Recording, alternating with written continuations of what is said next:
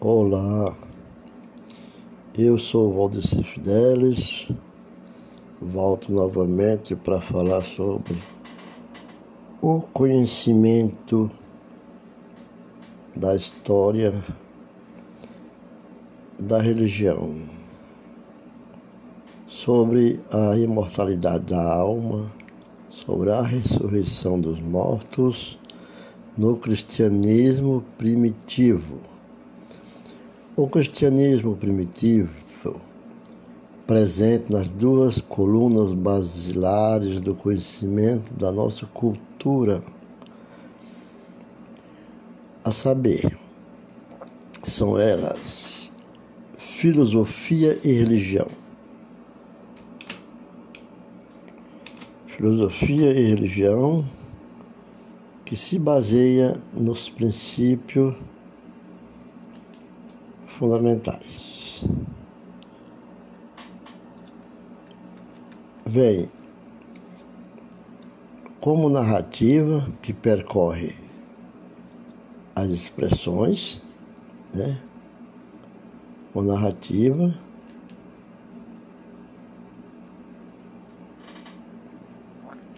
são expressivas da cultura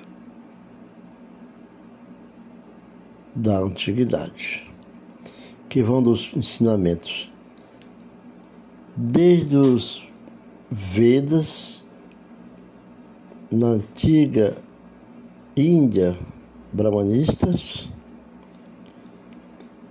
ao pensamento grego, pensamento persa, egípcio, até o judaísmo cristão.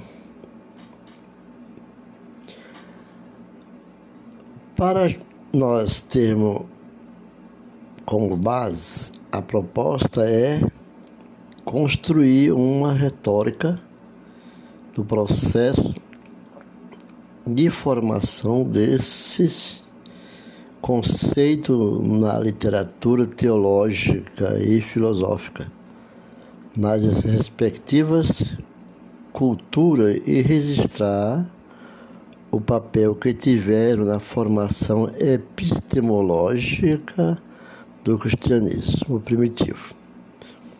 Então, é a função do teólogo,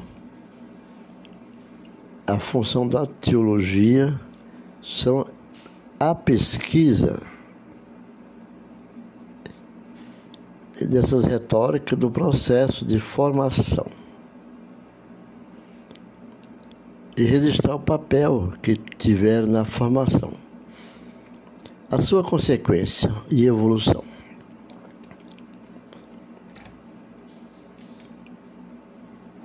O tema imortalidade da alma, todos buscam essa imortalidade,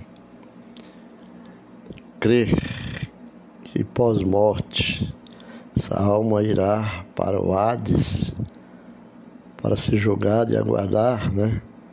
Como o próprio Senhor Jesus diz, os últimos serão os primeiros. E aquele que morrer em mim não morrerá, vive, nascerá, viverá. É preciso que morra para, para nascer de novo em Cristo. Então, esse é o primitivo, a cultura surge na cultura ocidental, com esses, com esses mistérios. E orfícios gregos. Penetra na filosofia pitagórica, que é uma, uma linhagem da, que Pitágora, do Egito, né? E abraça o pensamento platônico. O pensamento platônico de 380, 370 anos antes de Cristo. Pensamento da filosofia. Enquanto que o conceito de ressurreição é anterior ao judaísmo cristão, tendo indícios no antigo povo persa e na cultura egípcia. Com o mito da ressurreição de Osíris, que era o deus do qual eles veneravam, que tinha um caráter profundamente herméticos e iniciático, uma alegoria aos fenômenos da natureza. Com o advento de Jesus Cristo na Palestina, o cristianismo, consequentemente, herdou profundamente os fundamentos teológicos judaicos. Tem uma expressão que sempre falamos nos grandes sábios, como Ptolomeu, do Egito, e Elias na Palestina. É? Ptolomeu no Egito teve a sua influência e Elias na Palestina, do qual veio o, surgimento de Jesus Cristo. E o conceito da, de ressurreição passou a ser um objeto de fé do messianismo paulino, que significa do Messias, qual o apóstolo Paulo muito escreveu sobre, que ultrapassou as fronteiras de Jerusalém e se expandiu para a Ásia Menor, adentrando no Império Romano, tornando-se religião oficial. Nesse momento, o cristianismo passa pelo processo de ajuste doutrinário. As correntes que defendiam doutrinas filosóficas, a exemplo do gnosticismo cristão, neoplatonismo, que eram os feiçoados da filosofia de Platão, em torno da preexistência imortalidade, reminiscência da alma, foram anematizadas no século VI anos 600 e nos seguintes. Passado o período do pensamento é, patronológico e medieval. Patronológico medieval. Surge o movimento renascentista. O movimento renascentista é muito conhecido porque ele envolveu um período muito longo os renascentistas entre o século que foi entre o século XIV e o século E posteriormente o iluminismo período que marcaram profundamente a sociedade europeia. Daí nasce o desencantamento religioso.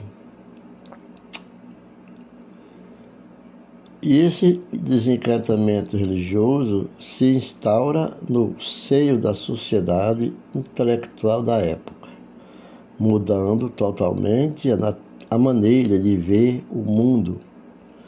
Com os movimentos vieram as reformas. Isso nos períodos de, do século XVI. O surgimento de doutrinas como protestantismo, que envolve no século XVI como os grandes né, sábios que protestaram contra a doutrina romana, o Rosacrucianos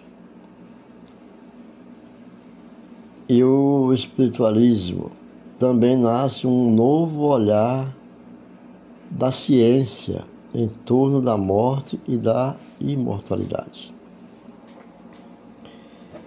E os períodos que fizeram com que a natureza, Deus, na promessa do Filho, se cumprisse, Deus mostrou como missão que Deus criou o mundo. E a promessa de Deus também veio o pecado através de lá em Gênesis está citado, os homens também criaram obras como a inclinação, a inclinada Torre de Babel,